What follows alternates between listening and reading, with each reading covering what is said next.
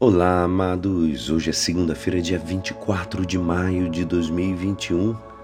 Hoje nós comemoramos Maria, mãe da Igreja. Ontem tivemos uma linda cerimônia de Pentecostes. Que o Espírito Santo possa descer sobre a tua casa, sobre o teu entendimento, no teu coração. Possa abrir as portas do teu coração, te inspirar, te conduzir e te proteger. E hoje, amados, a nossa igreja nos convida a meditar juntos o Evangelho de São João, capítulo 19, versículos 25 a 34.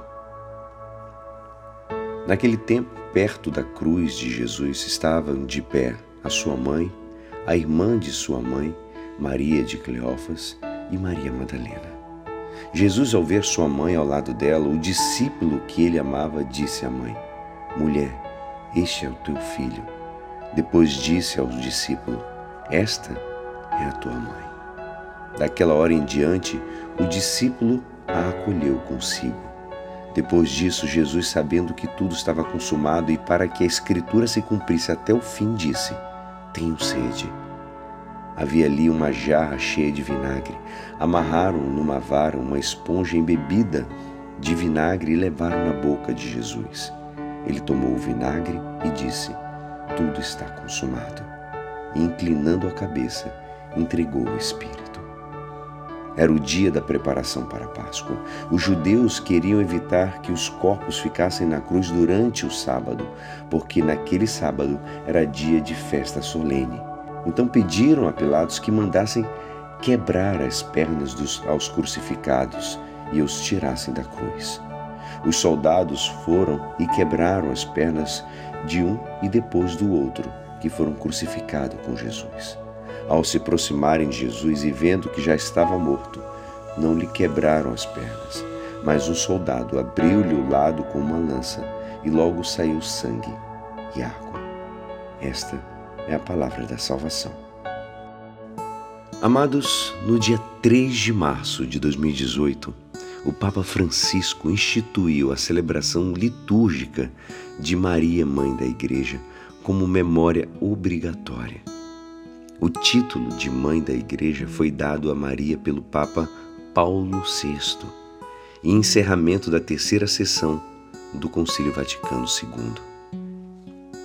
A celebração de Maria, Mãe da Igreja, nos ajuda a recordar que a vida cristã deve estar ancorada, firmada no mistério da cruz na entrega de Cristo na ceia eucarística.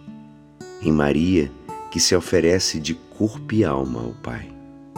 No mistério da cruz, encontramos Maria que recebe o discípulo amado como filho e que nos dá e que nos é dada como mãe. Na cruz, Jesus passa deste mundo para quem ele ama e por quem ele é amado. É a hora da separação, mas também é a hora de Jesus. Por isso, Jesus cuida dos discípulos ao entregar ao discípulo amado, João, para sua mãe, quando ele diz: Mulher, este é o teu filho. De agora em diante, a mãe tem que amar como filho e o discípulo recebe quem o ama como filho.